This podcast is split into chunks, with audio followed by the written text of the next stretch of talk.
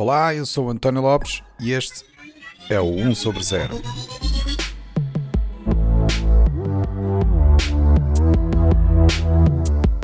Este é o episódio 34, onde vamos falar de um computador dentro de um disco rígido. Olá, bem-vindos a mais um episódio do 1 sobre 0. Hoje voltamos à rubrica de uma notícia em 15 minutos e tenho como convidado o Sr. Carlos Morgado, que vocês também já devem conhecer de outros episódios uh, famosos, como por exemplo o episódio do 5G em que ele fez também o favor de dar a, a, sua perspectiva sobre essa tecnologia. Ele hoje vem exatamente ajudar a dar aqui uma perspectiva também um pouco mais uh, fidedigna e completa sobre aquilo que é a vida de um hacker, neste caso de um hacker em particular, que é o Sr. Rui Pinto, que tem sido muito referido nas notícias ultimamente, exatamente pelo facto de ele ser uh, o arguído num caso de, que envolve corrupção, envolve extorsão, que ele esteve a obter dados de, de forma dita ilegal, não é? E, portanto, foi a base dessa, dessa obtenção de informação que criou o Football Leaks, que é, portanto, o elemento central deste caso que está a ser discutido agora nos tribunais. Uma das notícias que saiu exatamente sobre este assunto uh, na semana passada era do público e que tinha como título Um computador dentro de um disco rígido. Este título, obviamente, é, é, um bocadinho enganador para quem ainda para mais não lida com esta parte da tecnologia não conhece os detalhes de como é que funcionam uh, estas questões de, tanto dos hackers como da própria forma como eles obtêm a informação.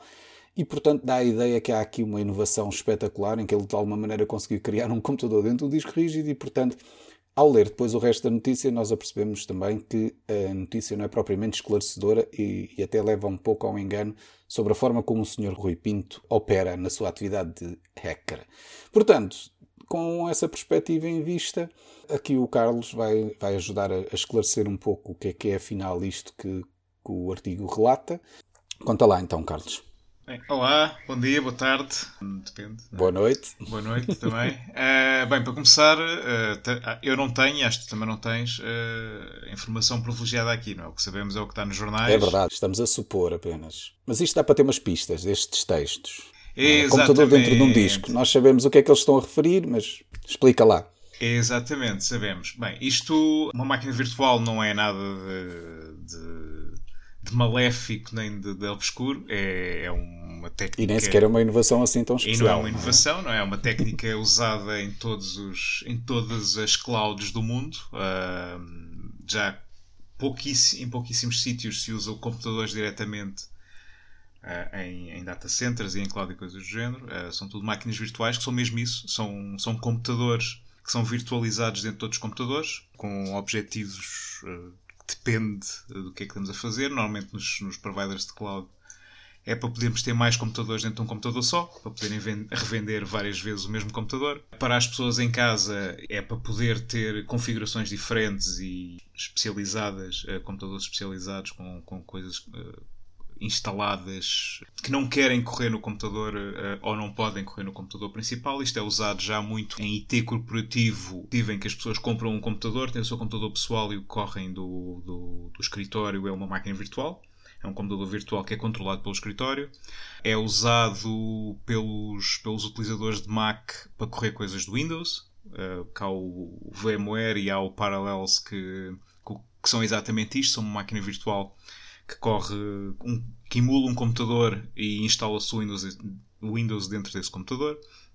Por isso isto não é nada de, não é nada de extraordinário aquilo que o próprio artigo fala também é o, o a, pelo menos o que, o que, eles referem que a testemunha da PJ disse é que isto é de uma alta complexidade técnica. Mas eu acho que se calhar a testemunha não se deveria estar a referir a esta parte em particular da máquina virtual, mas sim sobre o resto da abordagem em que ele usa para, para portanto, obter a informação. Pois, eh, pois, porque isto ao longo do artigo vai-se vai -se apanhando alguns detalhes, que isto é um MacBook uh, e, e, ao contrário dos, dos PCs tem aqui algumas dificuldades às vezes com arrancar discos rígidos e, e, coisas do género.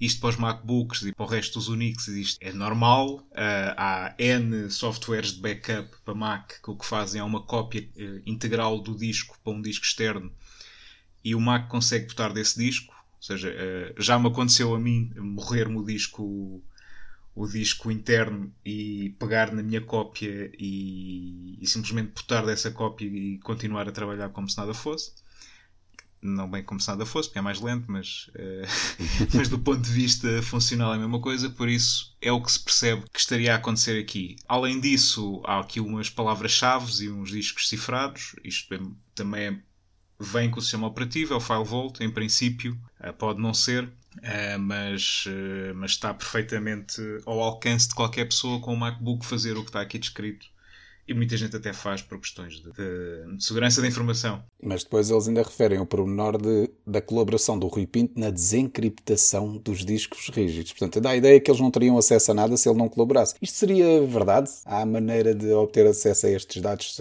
sem a ajuda, portanto, da pessoa que o, que o chifrou?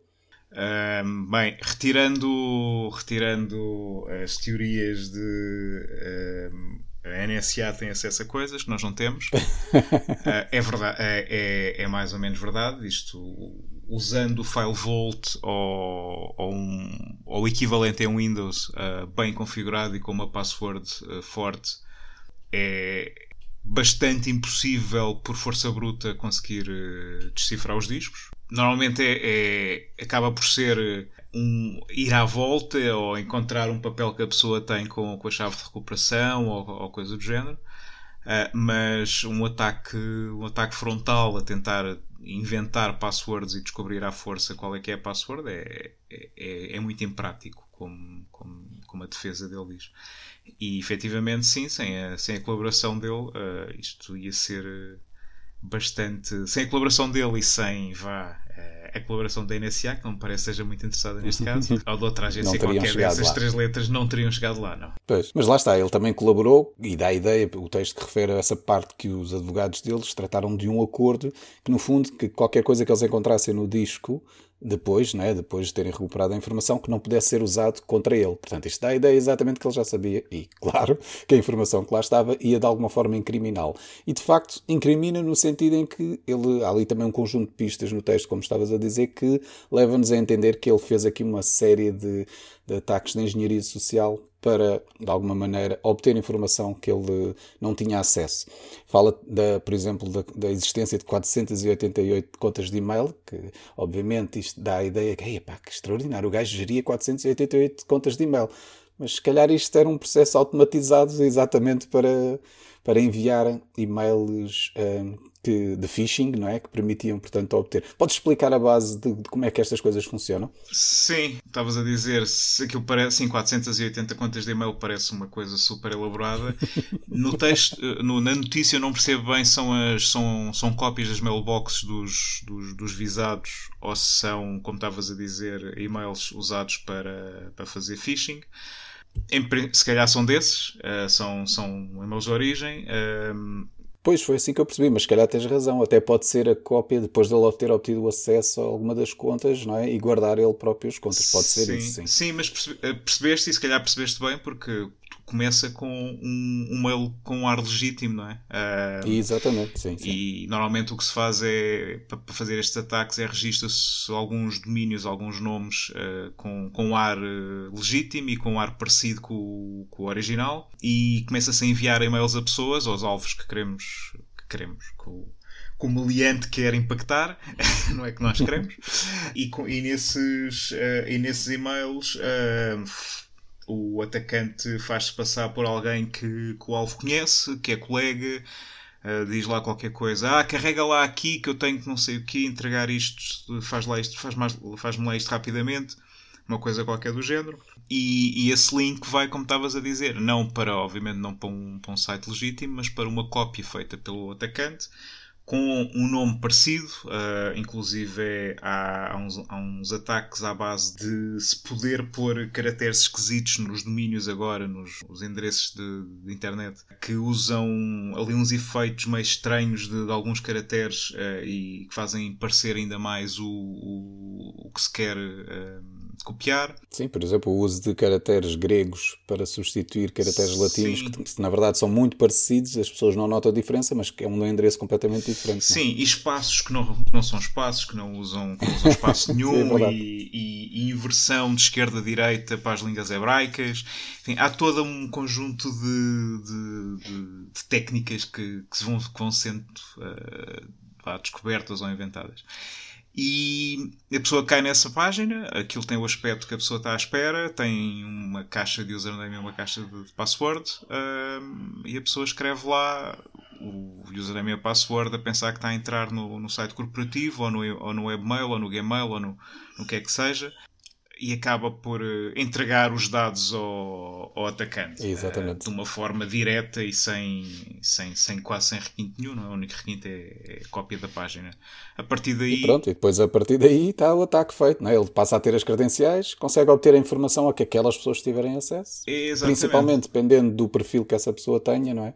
Se for uma pessoa com um perfil elevado de acesso a informação mais sensível, pronto. É está, está feito o, o, trabalhinho em que ele passa a ter acesso a essa informação toda. Exatamente. O artigo falava também de um outro pormenor que era o software que permite identificar as vulnerabilidades de uma rede. Será que dá para perceber o que é que isto significa? Dá, isto é. Isto, há, vários, há vários tipos de software há vários softwares deste tipo. Uh, normalmente são usados por, por profissionais de segurança, por, por investigadores, para, para fazer exatamente isso.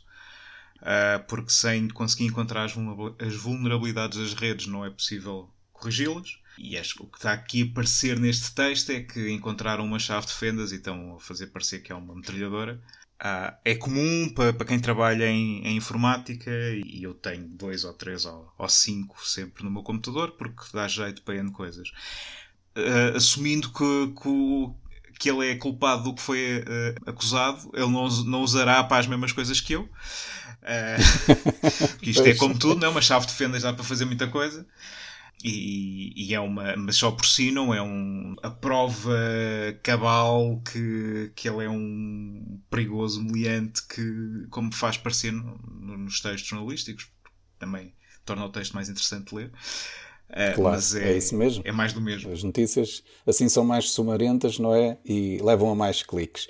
Uh, mas lá está isto. Portanto, a ideia era só também tentar de alguma forma esclarecer aquilo que o artigo uh, dava a entender, não é? Que havia aqui alguma sofisticação, mas, dá, mas ao que parece, de, pelo menos da análise que se pode fazer do texto, e uma vez que nós não temos acesso aos detalhes de, de todo o processo, dá a ideia que ele, é, é, sendo hacker e tendo as ferramentas para tal, não é de, um, de uma sofisticação muito além daquilo que é normalmente visto pelo, pelos comuns dos, dos hackers. Mas pronto, como eu estava a dizer anteriormente, se nós não temos acesso aos, aos pormenores do processo, não temos também maneira de saber se há aqui algo mais. O que nós sabemos apenas é que, pelos vistos, ele teve acesso a informação que é, de alguma forma, comprometedora de algumas entidades relacionadas com o futebol e, portanto, agora os tribunais decidam se efetivamente isso é, é caso para o, o condenar ou não. Pois bem, Carlos, algumas notas finais sobre o, o artigo? Não, só, o que está descrito não é, não é, como estavas a dizer, não é, não é super sofisticado, é tudo, está tudo ao alcance de um de alguém com, com, com este tipo de computador, é, é, é tudo, já vem tudo no sistema operativo.